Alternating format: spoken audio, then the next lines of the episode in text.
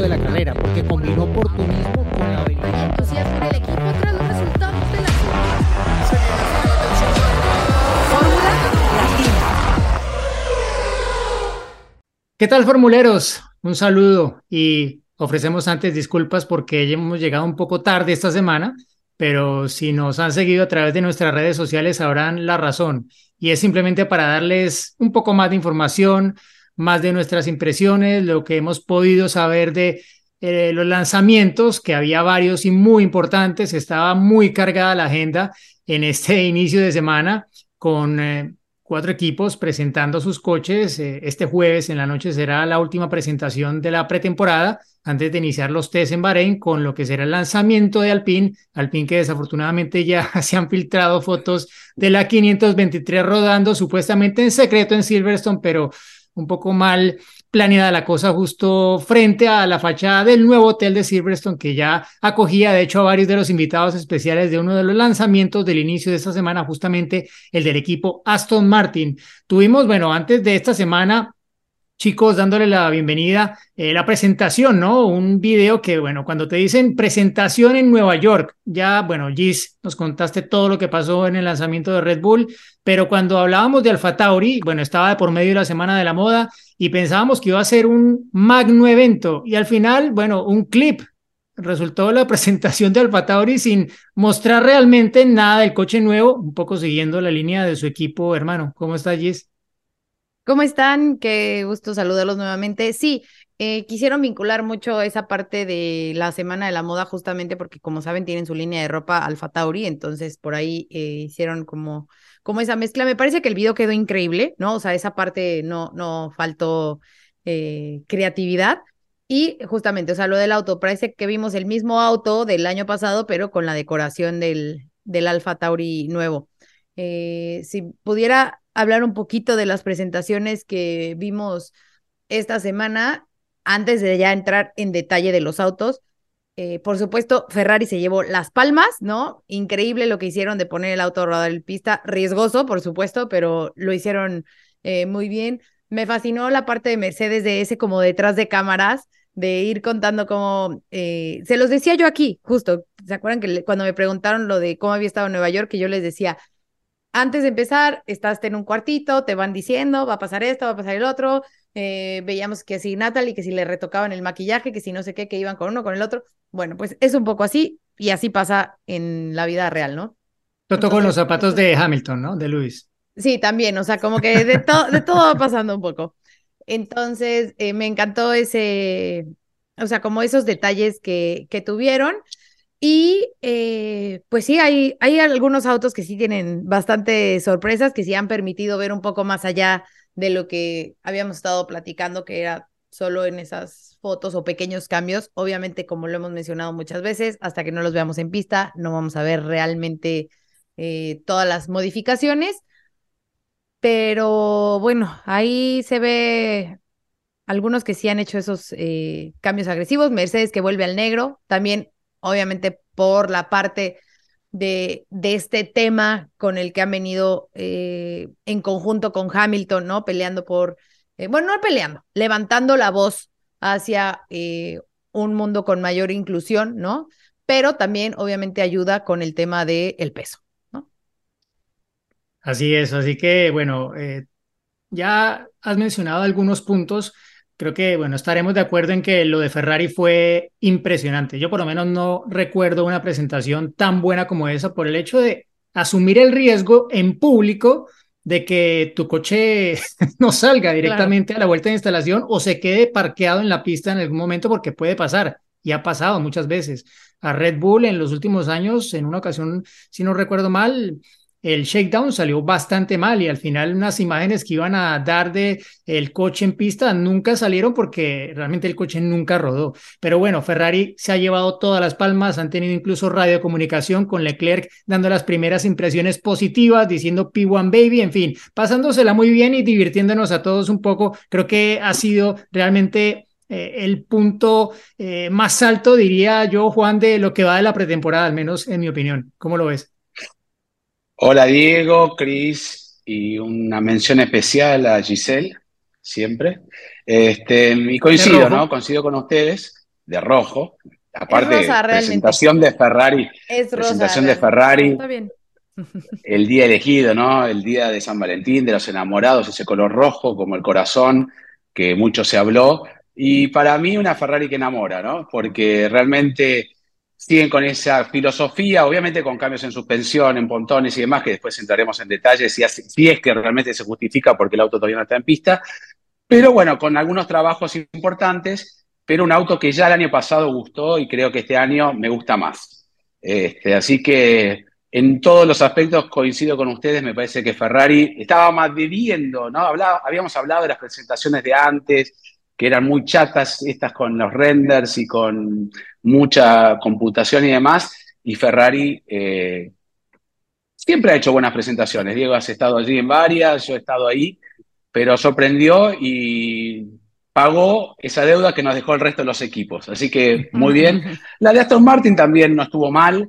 Eh, creo que, bueno, un Lawrence Stroll también que le gustó hablar mucho. Y me quedo también con ese W14 negro que sorprendió, me gustó. Bien detalló Giselle los detalles de por qué ese color negro, reducción de peso, pero a la misma vez apoyar, como bien dijo Giselle, a la causa que generó ese color, pero lo hace más agresivo, ¿no? Me parece que es un auto que, ¿cómo te puedo decir? Viste que cuando, eh, no sé, ves los All Blacks, te asustan ya los All Blacks por más que en rugby, ¿no? Estoy hablando, ¿no? Pero es, es ese ese auto como que te puede asustar más en pista. Hay que ver si asusta realmente o es color nada más, ¿no?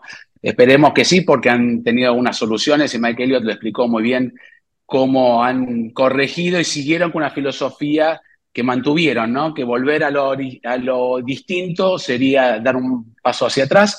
Así que nos falta ver si rompe el molde más que Ferrari Alpine, pero no lo creo. Como bien dijo Diego, se filtraron imágenes y sabemos que a los franceses no les gusta gastar tanto dinero. Así que, bueno, nos falta un solo auto para llenar el casillero, pero ya sobre la marcha, ¿no? Ya pensando en lo que va a ser Bahrein dentro de pocos días. Así es, y bueno, creo que esta ha sido la pretemporada del color negro, ¿no? O más bien de fibra de carbono al desnudo, ¿no? Porque ha sido el hmm. común denominador, lo vimos desde los primeros lanzamientos de la primera semana, pero ya aquí Mercedes lo ha llevado al extremo, aprovechando obviamente el hecho de volver a un color que lo vio ser campeón del mundo por última vez en esa temporada del año 2020, pero también diría un poco, Chris, que eh, midiendo el tono de lo que hemos percibido en las declaraciones, en cómo se han manejado en la presentación, cómo han colocado no ciertos objetivos, pareciera que aparte de haber hecho, al menos en mi opinión, la mejor presentación hasta ahora, han manejado más optimismo, pienso yo, que muchos de mm. sus rivales en Ferrari. Creo que, no sé si animados por los 500 tifosi que estaban en la tribuna, pero como que se sintió un optimismo generalizado que no es el mismo tono que tú percibiste tal vez en la presentación de Mercedes, que para nada se percibió en la presentación de McLaren, por ejemplo, que ha sido realmente pesimista, digámoslo. Y bueno, otros que directamente no manejaron ningún tono, pero que ya como Red Bull tienen el listón puesto por lo que consiguieron el año anterior, Chris. Hola Diego, Juan Cis. Creo que me leíste el pensamiento, estaba esperando el momento para decir algo como lo que acabas de contar. Eh, terminó el año en, el ámbito de Ferrari y uno lo percibía a la distancia, seguramente vos Juan lo palpabas y vos también Diego como estabas allí, con tensión, se palpitaba tensión en la zona de boxes, al equivocarse en la toma de decisiones, la falta de resultados, en una última etapa del año en la que claramente eh, no estaban teniendo los resultados en los que pensaban cuando comenzó el 2022, que ahí ya la expectativa era otra, eh, y como ya analizamos mil veces, después esto se fue desinflando. Esa tensión, esas caras de preocupación, es como que en esta presentación eh, quedaron eh, de lado, ¿no? Obviamente esto es una presentación nada más, pero no es, no lo tomo simplemente como, como un lanzamiento y algo para la cámara y nada más. Ahí hay algo que transmite otra cosa. Esto transmitió eh, unión, transmitió eh, alegría, transmitió trabajo en equipo, lo que ustedes quieran, pero la sensación que salió de ahí fue otra, totalmente diferente a lo que viene mostrando el mundo Ferrari en la Fórmula 1 últimamente. Así que Si esto se traslada después cuando salgan a pista, pasarán otras cosas y el tema va por otro terreno, claramente, eh, que es el técnico y es el no cometer errores y tratar de vencer a tus rivales y hacer las cosas mejor de lo que lo hacen ellos.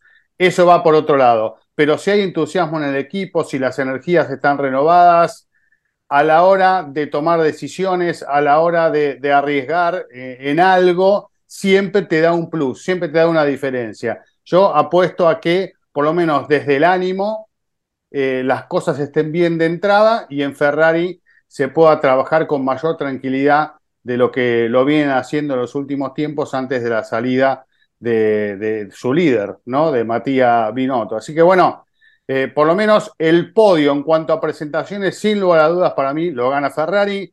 El auto estéticamente, bueno, me gusta muchísimo. Lo dije el año pasado, esos pontones, se reía Juan, me acuerdo en aquel momento cuando lo llamé sexy, me parece es, es un diseño sexy el de Ferrari, lo sigo manteniendo. Y, Romántico. Y el segundo, mira, en, el podio arriba también, no solo en presentaciones, en estética del auto la pongo a Ferrari, el segundo auto que más me gustó en decoración, si bien no innovaron mucho, pero le agregaron ese toquecito de rojo, para mí sumó un montón, es Alfa Tauri, me gustó mucho eh, el Alfa Tauri, me parece que está lindo estéticamente.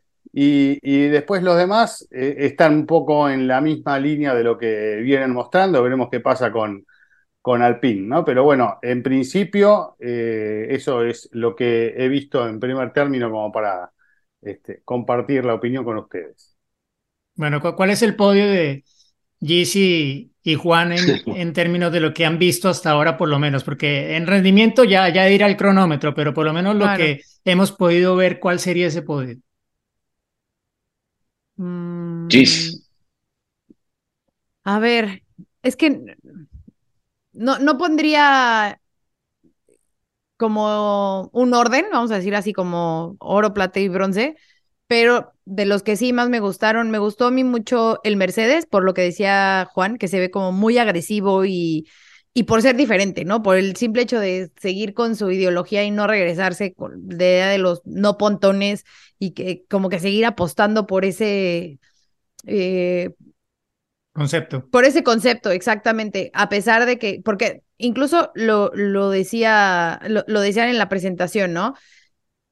Sí es distinto, sí a lo mejor no es la mejor opción, pero saben que no es factor para su resultado. O sea, que no es como que por culpa de que no tengan esos pontones, es que no han tenido sus buenos resultados. Entonces, que no es una parte que afecte tanto a su rendimiento, ¿no? Entonces, por ser diferentes y por esa parte eh, agresiva. Me gustó, me gustó el, el Mercedes, me fascinó lo del alerón trasero del Ferrari que vuelve con las letras de Ferrari, me parece un detalle divino, ¿no? O sea, como que esas letras clásicas de Ferrari se deben de mantener siempre. Y eh, coincido con Chris en el Alfa Tauri también, o sea, en cuestión de diseño, o sea, de cómo se ve, me gustó, me gustó bastante. Bueno, y yo quedo con un podio, es un poco tendencioso en uno de los elegidos, o más bien favoritismo. Mm. Entonces voy a poner a Cuidado que te van a empezar a tirar, ¿eh? Te van a empezar a tirar. Está solo Ferrari ahí, lo acompaña por lo que dijiste, por la presentación, por esa previa que hubo, por cómo encararon el auto con el color, eh, justificando un poco eh, esa reducción de peso, cómo quedaron los colores fluo, me gustó mucho también, que antes no lo tenían y ahora ese fluo le da me gusta el Mercedes. Y el tercero, o en el mismo escalón que Mercedes, el de Red Bull, porque estabas vos, porque hiciste la conducción y ahí es donde voy. No, pero estamos solo hablando de no, no importa. autos. Te salió bárbaro la entrevista, cómo llevaste la presentación. Inclusive, bueno, estaba Checo y Maxi por eso. Si fuera por el auto, obviamente no se presentó nada en ese momento. Y es, pero eh, que se haya anunciado Ford, que haya ido a Estados Unidos, que haya salido un poco ¿no? de lo que estamos acostumbrados todos, que sea una presentación en Nueva York, me parece que también amerita darle ese mérito a Red Bull por arriesgarse. Eh, no en la presentación del auto, por eso estamos hablando de presentaciones. O Ah, estábamos estamos hablando de autos. autos o de presentaciones, ya me perdí. Ah, ahí me quedé. No, no, no. Estamos con la decoración de los autos. No, no pediste ese podio, Mejía, vos. Ah, Damos libertad. ah, decoración, perdón, no, pues, perdón. oye, Entonces, bueno, oye, si es presentaciones, sí, obviamente, Nueva York Red Bull, Nueva York Red Bull, Nueva York Red Bull se lleva el podio, por supuesto. Ah, por claro, favor. claro, no se claro, podía esperar claro, algo diferente. Claro. O si no, bueno, eh, pre- de presentaciones de delivery me gustó Alfa Romeo también, que va un poco Ah, con el tono sí. de Ferrari. Entonces ahí pondría Ferrari, Alfa Romeo y Mercedes, perdón Red Bull y perdón Gis, pero como presentación Por eso yo dije. Red Bull. allá. A mí me gusta más la flecha de plata que el negro, ¿eh? Si el negro le trae a Mercedes de vuelta la posibilidad de estar donde estuvo la última vez que el auto llevaba esos colores, justamente peleando el título. Bueno, lo tuvieron en 2020 y 2021. En 2021 no salieron campeones, pero sí en 2020. Aquí ya está claro que los motivos son otros. Creo que lo que han presentado, que ya pues el coche también ha debutado en pista en Silverstone este miércoles, estaban compartiendo pista con Aston Martin, que ha debutado su AMR 23, primero con Lance Stroll, luego con Fernando Alonso, y lo mismo habían hecho eh, previamente también en el eh, circuito de Silverstone otros equipos que han compartido jornada. De hecho, durante el fin de semana pudimos ver también algunos autos en pista por primera vez, ¿no? El Haas en realidad no lo habíamos visto porque se habían presentado renders, pero el, el VF23 como tal no lo habíamos visto y se vieron las primeras imágenes en esa prueba que hizo Kevin Magnussen en, en Silverstone, eh, mostrando incluso hasta dos alas traseras diferentes, eh, un área en la que seguramente han trabajado bastante después de ser uno de los coches con más drag, más resistencia, fricción con el aire el año anterior. Y también, obviamente, eh, la presentación en pista del Alfa Romeo, que yo coincido allí con Juana. A mí el Alfa Romeo me gustó muchísimo. La decoración, creo que es uno de los autos que más ha gustado por sus, su combinación de colores, obviamente, pero también por las líneas que describe. Se ve, obviamente, con esa mayor incorporación de negro, pienso también un poco más agresivo que la versión anterior que incorporaba más blanco. También, obviamente, han ido por esta ruta por el tema del peso. Me ha gustado mucho el Aston Martin, también lo que se ha visto en la zona de los pontones, hablando un poquito más de lo, de lo técnico, combinando un poco el seguir una línea que ha sido, pienso yo, la tendencia generalizada, ¿no? En lo técnico, los pontones de Red Bull han sido tendencia generalizada. Eh, obviamente está la línea Mercedes y la línea Ferrari. Y cuando uno habla de esto, pues entiende que esos tres equipos están cada uno al frente de su concepto y otros van siguiendo. Y obviamente cuando tú vas siguiendo, vas un paso atrás. Y eso hace pensar que los que han tomado el camino de Red Bull, pues obviamente serán equipos que estén más del grupo medio hacia atrás. Pero a ver qué pasa con Aston Martin. Hay esa misión, como lo han llamado aquí en España, y la ilusión sobre todo, ¿no? De la fanaticada de Fernando Alonso de verlo de vez en cuando meterse allí más adelante y poder retomar después de un año complicado con el PIN, este año viendo la fiabilidad que ha tenido Aston Martin y Mercedes en general el año anterior, debería ser pues bastante diferente para él en ese sentido, pero ya veremos eh, a qué nivel puede golpear el Aston Martin este año eh, en términos de, del rendimiento que pueda tener en pista, porque aparentemente los números que, que dan las simulaciones y el túnel de viento son muy, muy alentadores, pero en la pretemporada, antes de rodar en la primera carrera del año, en la primera clasificación, bueno, todos tienen expectativas muy altas, todos eh, aspiran a dar un paso grande hacia adelante, pero al final todos dan pasos hacia adelante, pero algunos dan un paso más largo que otros. Y Pero en medio viste de todo que, esto, sí. Diego, en el lanzamiento, los dos pilotos, tanto Lance como, como Alonso, se ocuparon de bajar un poquito el tono, ¿no? Eh, entonces esta cuestión es, bueno, esperamos estar este, adelante del segundo pelotón de autos y achicar la brecha con los de adelante y, y se manejaron eh, desde lo discursivo en ese terreno, ¿no? Sin levantar demasiado las expectativas, ¿no? Después si la realidad muestra otra cosa, mejor, ¿no? Me parece inteligente también no eh, empezar el año si hay mucho entusiasmo eh, con, una sensación eh, o trasladando una sensación que después tal vez refleje otra cosa.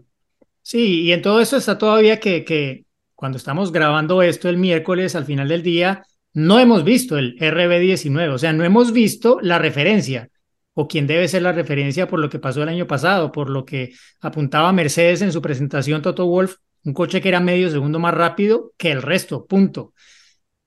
¿Qué tanto habrán avanzado los demás? Las correcciones de Ferrari con la fiabilidad del motor, las mejoras que hayan hecho optimizando un poco ese concepto tan distintivo que presentaron el año anterior, ¿les dará para estar a la altura de Red Bull? ¿O Red Bull ha ocultado tanto sus cartas porque es que ha dado un paso más allá en ese concepto que ya era el concepto ganador del año anterior? Creo que está todavía por verse mucho. ¿Qué tanto creen que cambie el, el RB19?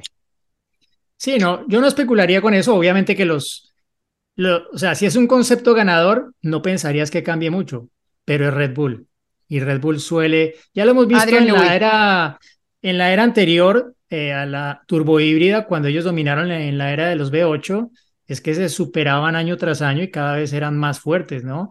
Eh, porque pues construían sobre la ventaja que tenían. Claro, esta vez está de por medio la sanción por la infracción en el límite presupuestario, ya tienen aparte de eso el handicap que hay un hándicap que restringe la cantidad de tiempo en el túnel de viento y todo dependiendo de la posición en el campeonato de constructores. O sea, tiene dos hándicaps en ese sentido Red Bull, pero tiene a Adrian Newey, ya lo hemos hablado aquí, él, él puede de alguna forma sobreponerse a eso y, se lo preguntaron a Toto Wolf en la presentación de Mercedes, eh, en la rueda de prensa posterior y él realmente no espera que eso vaya a afectar de forma muy grande al equipo porque dice, ya hemos estado nosotros con el handicap de rendimiento, sabemos lo que es, pero sabemos lo que es Red Bull también.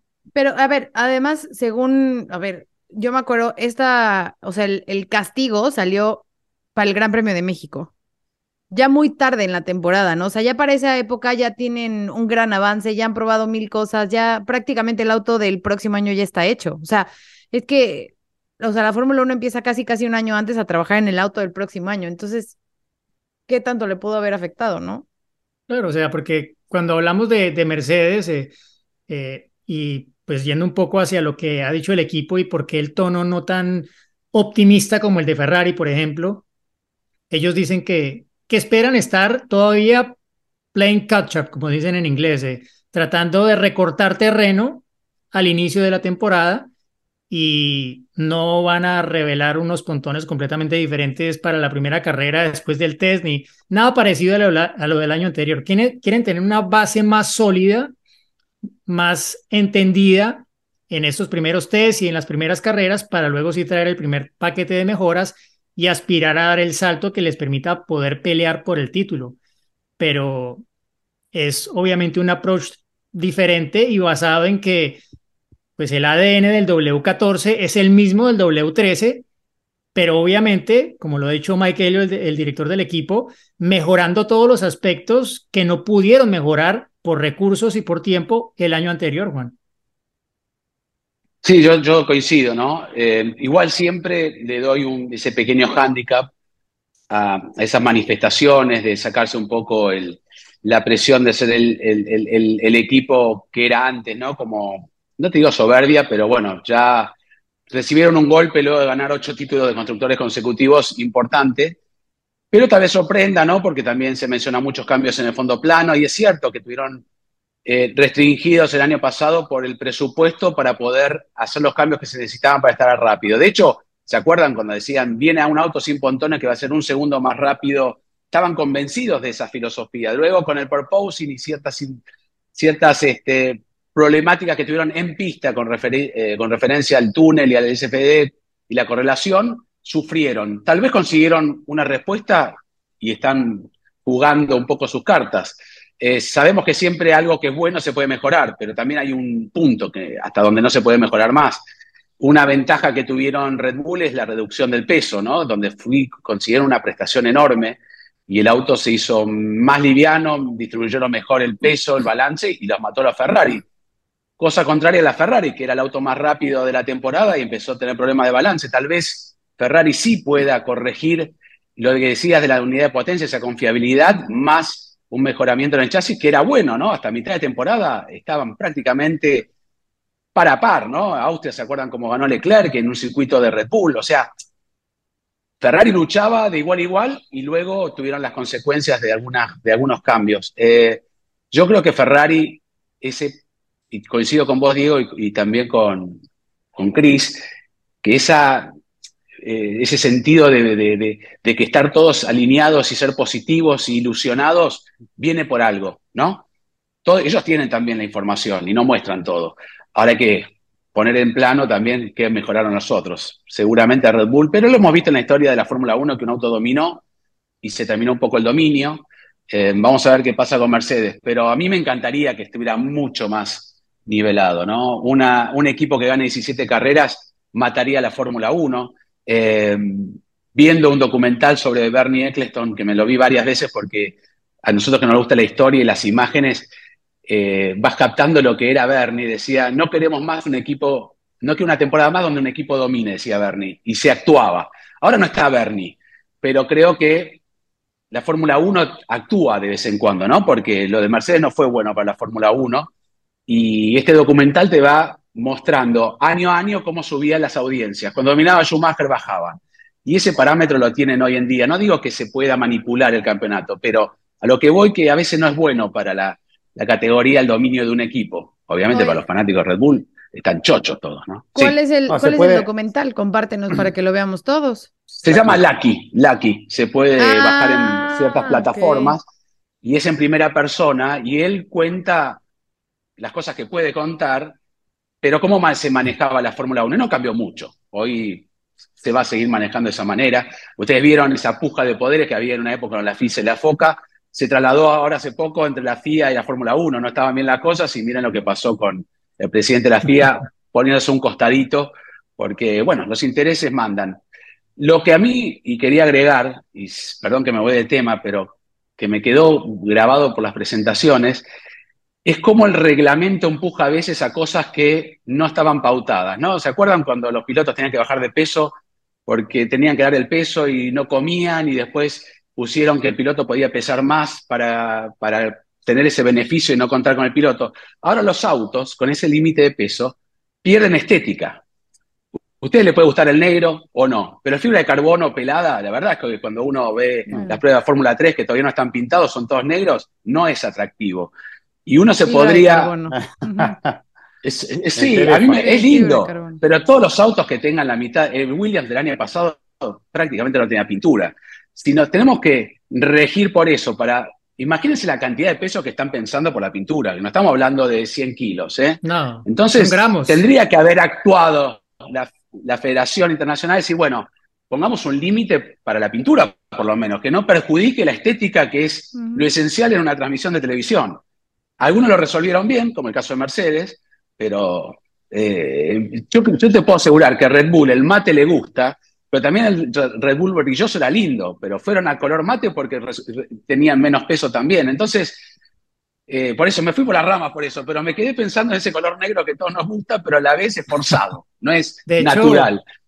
De, hecho, Juan, eh, eh, está el tema todavía como por hacerse público, porque el reglamento en teoría para este año traía una reducción de 2 kilos, de 7,98 a 7,96. Eh, lo que sigue publicado en la página de la FIA sigue diciendo que son 796, es decir, que se redujo en 2 kilos. Y cuando tú hablas de 2 kilos, bueno, creo que menos que eso es lo que se habrán ahorrado con, con el color negro y con remover el color en algunas zonas de, la carrocería. Pero igual, eh, el, lo que se entiende ahora es que se va a mantener el límite de peso en 798. Entonces, claro, todo lo que puedas quitar de peso te lo puedes ganar de, otra forma, aunque hoy en día, diferente al pasado en la Fórmula 1, tú ya no puedes colocar el peso donde más te favorezca. Esto ya está desde hace años abolido y hay un lugar específico donde se tiene que colocar uno y dos, hay por reglamento un, una cifra muy clara de cuál es la repartición límite de pesos en cada eje del auto, en el eje delantero y en el eje trasero. Entonces, esto ya no es como que tú puedes mover el peso donde más te favorezca, no, esto está mucho más restringido, pero igual, obviamente lo que siempre quieren los equipos es traerlo más abajo que pueda en el centro de gravedad es decir, tener todo el peso lo, lo más abajo posible y también, bueno, ya el peso de los pilotos no, no es un factor tan, tan Claro. grave como lo era ah, unos 10 años atrás cuando empezó la era del KERS y todo esto, pero, pero sigue siendo un tema, ¿no? Y es que el año pasado lo que quedó claro con la evolución de Red Bull es que más allá de los conceptos aerodinámicos y mecánicos, lo que más le dio tiempo a Red Bull en pista fue la Claro, reducción sí, de sí. peso. Entonces, Exacto. todos los equipos están por esa ruta a encontrar cualquier gramo que puedan. Ahora encontraremos más fragilidad, menos confiabilidad en reducción, porque se trabajó en las suspensiones, en alivianar. Eso también puede llegar a tener una consecuencia en, en estructura, ¿no? No sé, digo. Eso es lo que porque- criticamos porque- muchas veces, ¿no? Que, que los autos apenas se tocan se, se rompen, ¿no? Y eso es un- una falencia que hemos notado mucho en la Fórmula 1, a diferencia tal vez de otras categorías que son mucho más fuertes a la hora, incluso categorías de Fórmula importantes, como la Indy, por ejemplo, que resiste mucho más a la hora de los, de los golpes, los impactos. No, claro, eh, acá apenas se tocan y, y eso hay que tenerlo también en cuenta porque eh, hay momentos en donde hay contactos y el auto puede seguir y bueno, eso significa, como ha pasado en algún momento, eh, no sé si mal no recuerdo con Ferrari, que hemos visto una primera parte del año donde parecía que lo soplabas y se rompía y en la última parte del año parecían tener otra respuesta los autos, ¿no? Eh, y, y Pero no está incluso Latifi este año. ¿Cómo? No, no está Latifi, eso es un, un tema importante eh, para los grosero. sobre todo. Qué grosero. Eh, esperen, porque vos tocaste tantos temas, Juan, que yo me quedé con uno, ahí en el camino. Perdón, perdón, perdón. Eh, me quedé con el tema de, de manipular el, el- el- el resultado como para que salgan distintos equipos. Y Bueno, lo que se ha Están hecho como para- locos en Argentina con, con lo de Reutemann, ¿no? Sí, ahora vamos con eso, ahora vamos con eso. No, pero la manipulación, creo yo, que se ha hecho a través del tiempo, muchas veces ha sido una manipulación legal.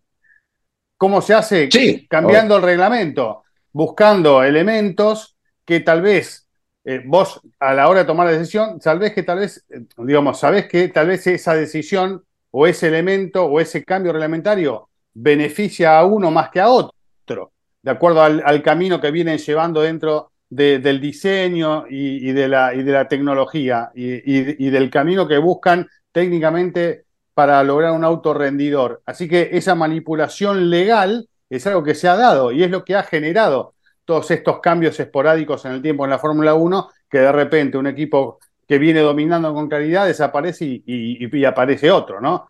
Lo que hay que hacer, y que me parece que de a poquito, si seguimos este camino, pueden llegar a conseguirlo, es que sean varios los que estén ahí peleando, que eso es siempre lo más difícil de todo, pero ya el año pasado, si bien tuvimos la contundencia de Red Bull, vimos a Mercedes acercándose sobre la última parte del año, vimos a Ferrari que si eh, se alinean los planetas puede llegar a estar peleando también adelante y esto ya va alentando, llega a sumarse alguno más en algún gran premio y bueno, ya estamos hablando de otra cosa, ¿no?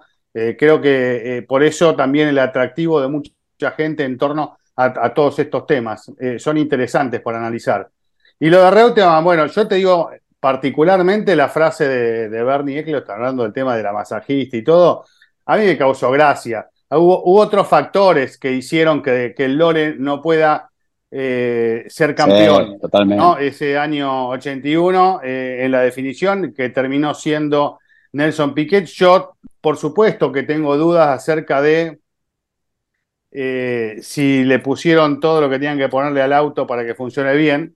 Eh, esa, ahí sí tengo una duda. Para mí no le dieron a el auto que, que debieron darle para la definición del campeonato, El auto pero pasa Jones. por una cuestión más técnica que por otra cosa. Yo sé que cambió de chasis, que ese chasis no andaba como el otro, todo lo que vos quieras.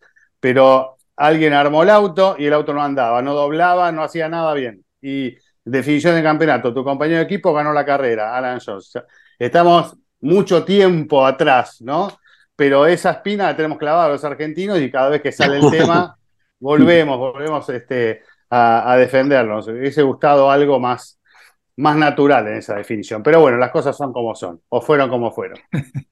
Oigan, eh, a, a todo esto, Red Bull sí tiene, ya rodó en pista su RB19 durante el fin de semana en Silverstone, no reveló ninguna imagen y seguimos pues esperando conocer un poco más de las formas y, y lo que trae nuevo Red Bull para, para este año en busca de defender ambos títulos del mundo. Pero no hemos hablado de otros equipos que, que han sido un poco la, eh, el otro lado de, de la moneda, ¿no? Que, Hablando de moneda, me gustó lo de la moneda de Ferrari. No sé si lo vieron de cómo definieron quién pilotaba primero el SF23 en la presentación. Había una moneda que por un lado tenía el número 16 y por el otro el número 55.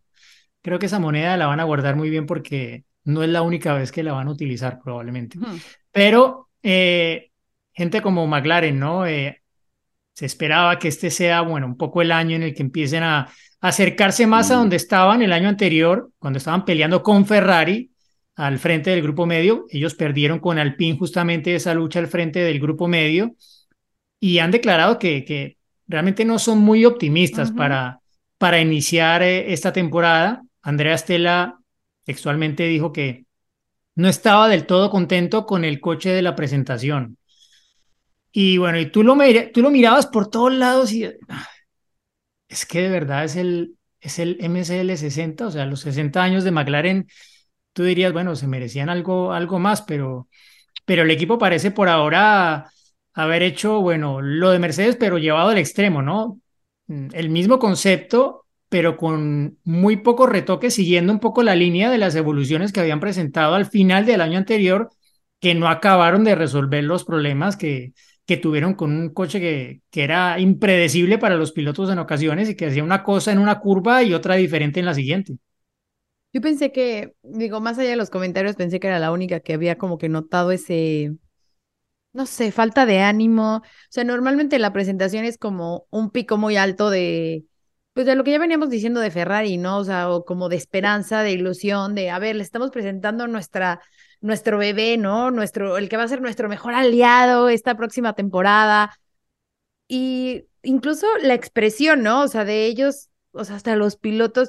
Digo, Oscar Piastri obviamente pues está ilusionado porque es su primera eh, temporada en Fórmula 1, pero era muy como, pues sí, este es nuestro auto y así como de, pues a ver qué podemos hacer con ellos, ¿no? Así, pues pues a ver qué se logra, ¿no? O sea, lo sentí muy así y, digo, es una, eh, una lástima por lo que menciona Diego, o sea, 60 años de, de, de, de McLaren y esperarías que lo pudieran celebrar de alguna otra forma. Digo, lo mismo sucedió hace un par de años con, con Ferrari, ¿no? Que se esperaba que celebraran a su máximo y le salió todo lo contrario, pero por lo menos empezar con, no sé, con dando ilusión o, A ver, yo me acuerdo algo que mencionó muy bien, o sea, Andrea, la primera, la primera respuesta que dio así Andreas fue dándole como gracias y reconociendo el trabajo de todo el equipo, o sea, de ingenieros, mecánicos, que me pareció increíble, o sea, cuando lo escuché dije, ay, no siempre escuchamos como que de primera agradecer a toda la gente que trabaja en la fábrica, que está detrás, porque es muy fácil eh, simplemente aplaudirle a los pilotos, ¿no? O a los que vemos al team principal, a los pilotos y a los tres que dan la cara durante las carreras, pero hay un equipo gigantesco detrás de cada auto que vemos en pista. Entonces eso me pareció increíble y dije, ay, mira, o sea, como que van bien, pero después las declaraciones como que fueron en pique. Eh, la actitud, eh, sí, no, y como lo mencionabas, Diego, tampoco es que el diseño haya tenido como que grandes cambios, está como que un poquito más compacto todo, pero creo que sí va a ser otro año difícil para, para los autos papaya. Yo creo que McLaren va a sentir la, la, reestructuración que hubo, la falta de Andreas Seidel, eh, un gran, que reformó un poco el equipo, le dio esa victoria, quieran o no, ganó Daniel Richardo, casi gana también, ¿se acuerdan? Eh, Lando Norris en Rusia. Eh, dieron un paso hacia atrás y yo no sé, y no estoy, me parece fantástico su carrera en la Fórmula 1 de Andrea Estela, hasta qué punto ¿no? se puede poner a, cuestas un equipo como McLaren y un McLaren que diversificó muchísimo su fábrica, ¿no? Aunque son todas unidades distintas, tienen el Indy, tienen el WEC, tienen muchísimas cosas, ¿cuánto puede llegar a afectar eh, también eh, ese desarrollo en la Fórmula 1. Esperemos que no, pero queda todo en los hombros de Lando Norris, por más talento que tenga Oscar Piastri, es un rookie y que viene una situación también media rara, ¿no? Con lo que pasó con Alpine y demás. Entonces se notaba como que, yo percibí lo mismo, ¿no? Como que todo en conjunto no había ese ánimo, bueno, vamos a salir con todo. Es como que ya medio decir que no le gusta el auto al que es el director del equipo, o no está muy confiado, ya es un tirón. Sí.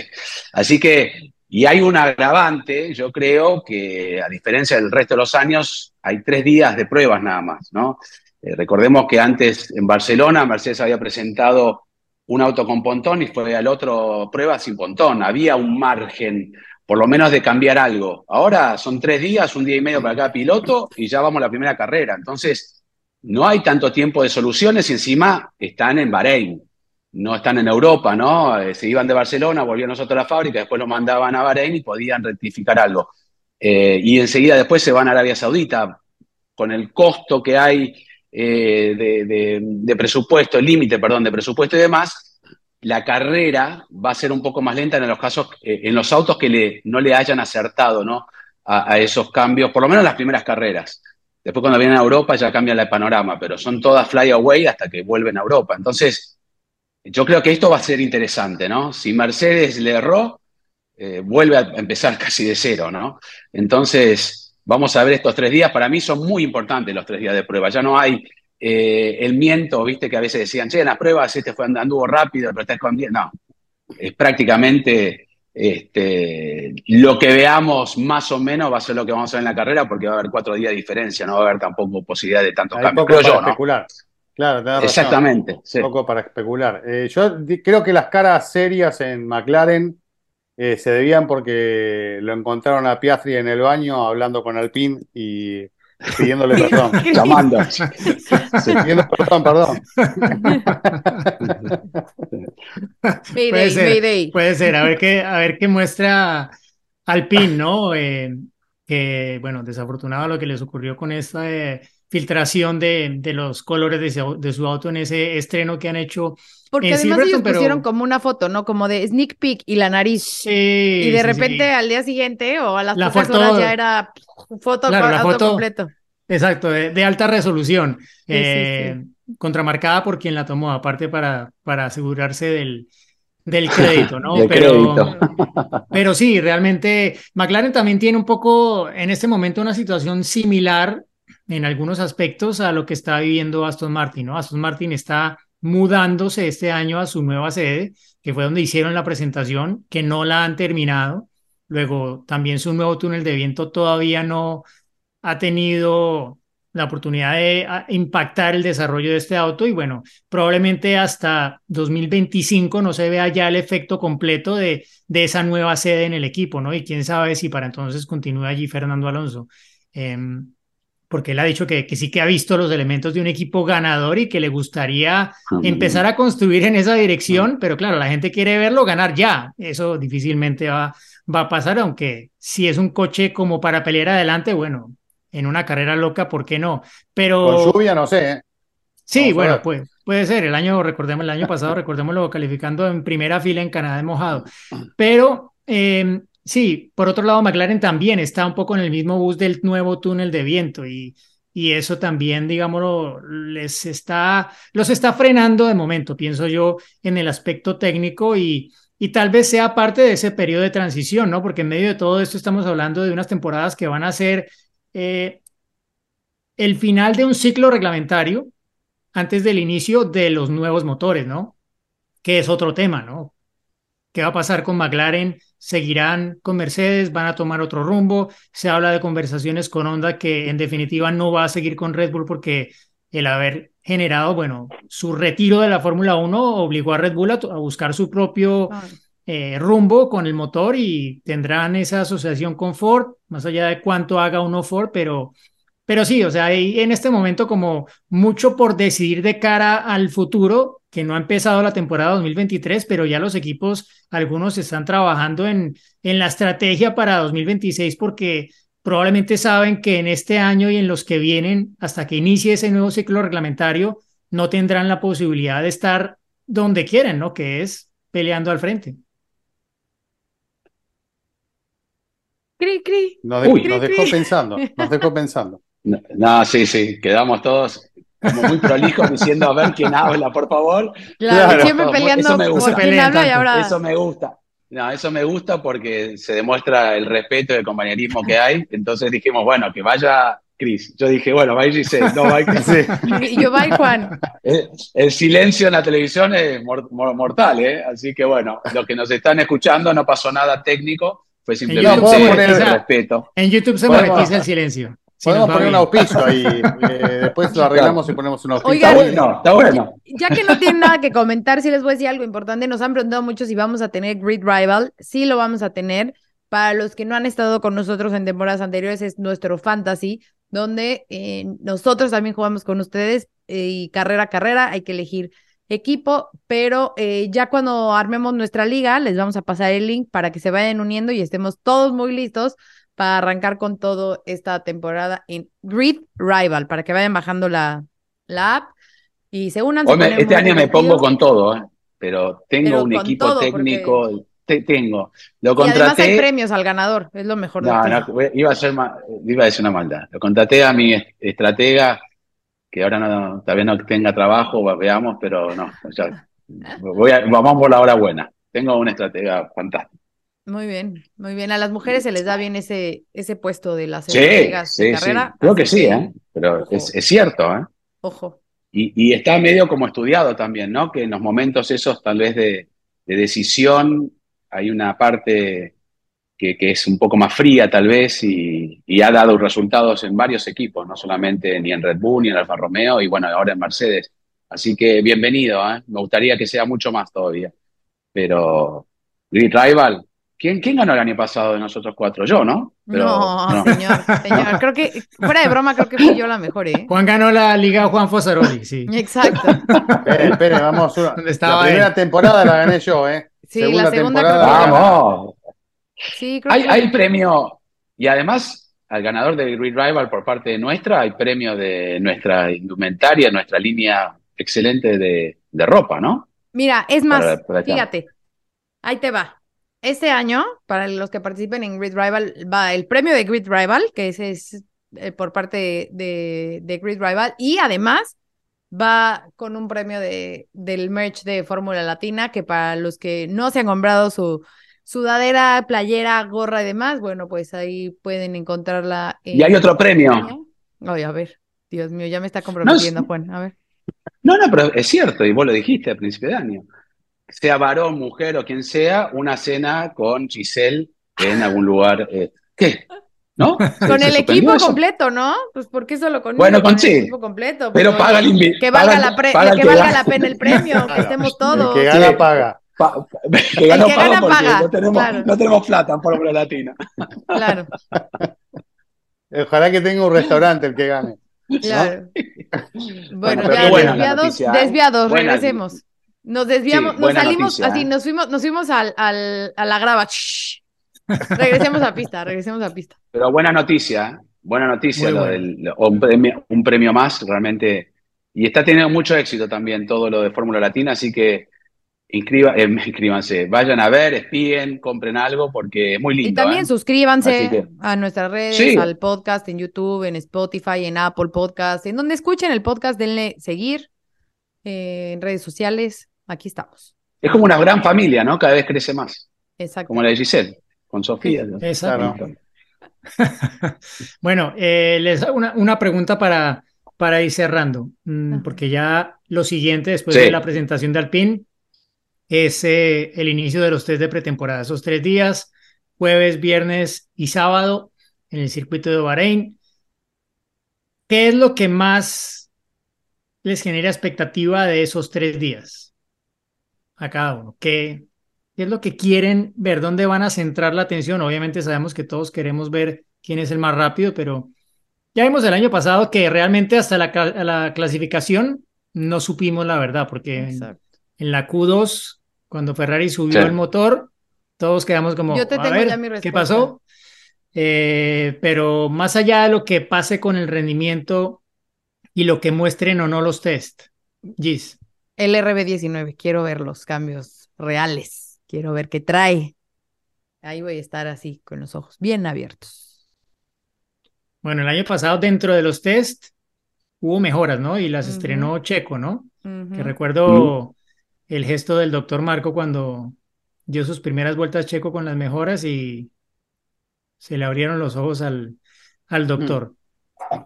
Yo lo que Los- quiero ver son las, las caras, porque las caras transmiten cosas, ¿no? Y ahí te das cuenta muchas veces de si, si están escondiendo algo o no. Eh, si hay caras de satisfacción, el tono de voz, cómo habla un piloto, cómo, cómo se expresa, los gestos, esas cosas a veces dan algo de información, más allá de ir concretamente a los números. Eh, y obviamente me gustaría que este año eh, exista más paridad en el, en el grupo de adelante y que se arrime alguno más también, ¿por qué no? Que los pongan aprietos.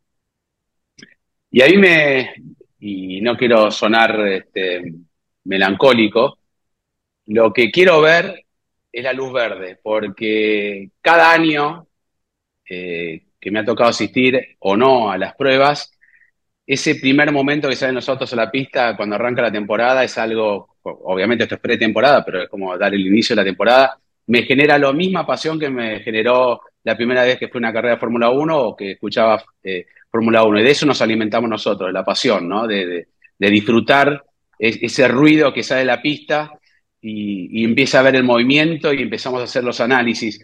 Y para complementar eso, que lo digo en serio, porque cuando lo digo encima me emociona, porque tengo la, en la sangre la, la Fórmula 1 y el automovilismo en general, me gustaría ver una sorpresa. Eh, quiero ver una sorpresa, quiero que realmente haya una sorpresa. Son pruebas, aunque sea que nos ilusionen cuatro días, ¿no? Que digamos, uh, uy, dentro de cuatro días van a estar acá y no sé, eh, Kevin Magnussen como la Paul, ¿no? Esa que tuvo en Brasil. ¡Wow! Primer tiempo, ¿no? Eh, siempre hubo sorpresas en las. ¿Se acuerdan Alfa Tauri cuando el mismo, este, inclusive Sunoda casi lidera la, la, la, las últimas pruebas? Quiero que haya una sorpresa, que nos ilusione. No quiero ver a un Red Bull, Ferrari, Mercedes arriba y todos. Eh, después que, se ponga en orden el, pero eso generará una expectativa más grande por un par de días para el inicio del campeonato. Así que que se encienda la luz verde y sorpresas, eso quiero. Sí, yo creo que, que estamos de acuerdo, ¿no? Y un poco por eso la presentación de Ferrari con la que iniciamos un poco hablando este episodio de Fórmula Latina, creo que nos, nos entretuvo y nos dibujó una sonrisa en el rostro, porque el ver el auto en pista, que era una vuelta de instalación, pero a primera vista pareció demasiado rápida para hacer una vuelta de instalación por cómo iba Leclerc empujando el auto, incluso haciendo algún derrape para entretener a los tifos en la tribuna. Creo que eso es todo lo que queremos ver. Creo que ya estamos en cuenta regresiva para que veamos por primera vez a todos los autos 2023 de la Fórmula 1 por primera vez juntos en pista. Lo de siempre, bueno, las pruebas, son pruebas, son pruebas, pero nos van a dar los primeros indicadores, como lo decía bien Juan, son en el mismo circuito y las condiciones van a ser muy similares a las que tengamos días después en el arranque de la temporada GIS. Puedo contar una anécdota rápido de justo de las presentaciones, porque ya vamos a cerrar con ese tema de presentaciones y no quiero que se me quede, que se me olvide contarla. Creo que no le he contado, pero eh, recordábamos la semana pasada de esa presentación de McLaren cuando estaba Checo Pérez.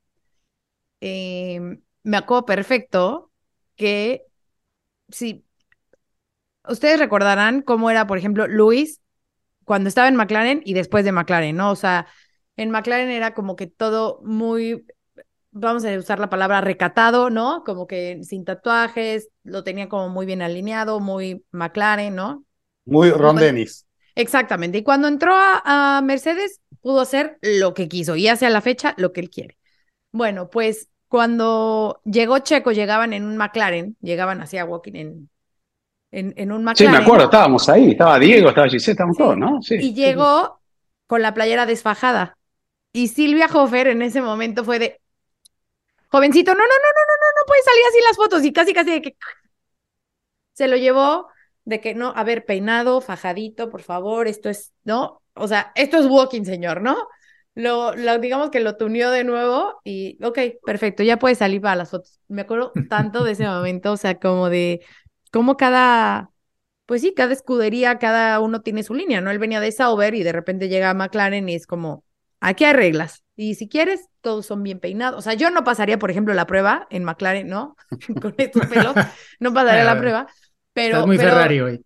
Pero, eh, bueno, me acordé de, de esa parte de, de, cómo son cada uno de los equipos y de lo importante que es la imagen en, en Walking, de la limpieza impresionante que existe en la fábrica. Pero, eh, pues ya, un pequeño recuerdo de ese 2012, 13, 13, 13. 13, 13. Exacto. 2013. Un fatídico, un fatídico 2013 para Ujú. McLaren, creo. Ujú. Bueno, después vinieron Sí. años peores. Ahí empezó ¿no? la declive, Pero- pero, ahí empezó. Mm, 2012 con victorias de, de Hamilton, de Baton, Pauls y demás, casi peleando por el campeonato.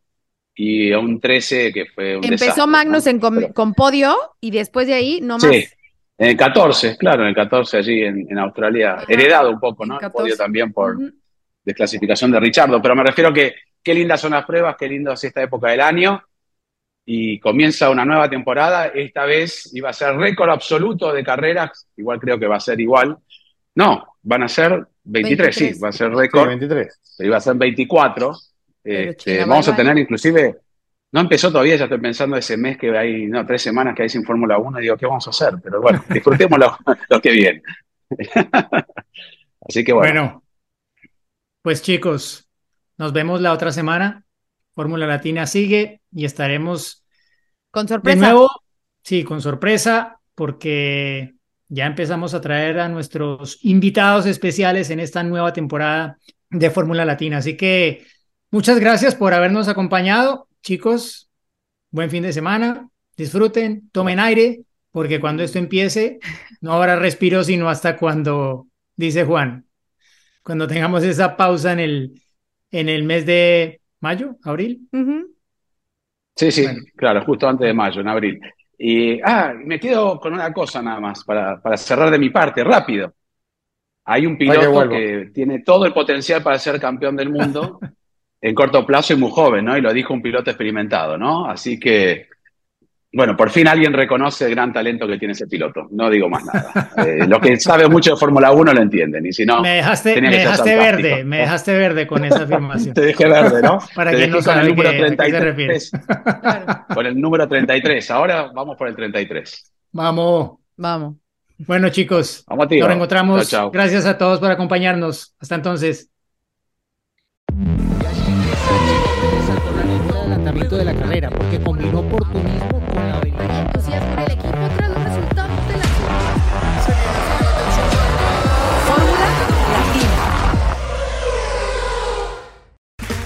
Okay, round two. Name something that's not boring. A laundry? Ooh, a book club. Computer solitaire, huh? Ah, sorry, we were looking for Chumba Casino. That's right. ChumbaCasino.com has over 100 casino style games. Join today and play for free for your chance to redeem some serious prizes. ChumbaCasino.com. No purchase necessary. Where prohibited by law. 18 plus terms and conditions apply. See website for details.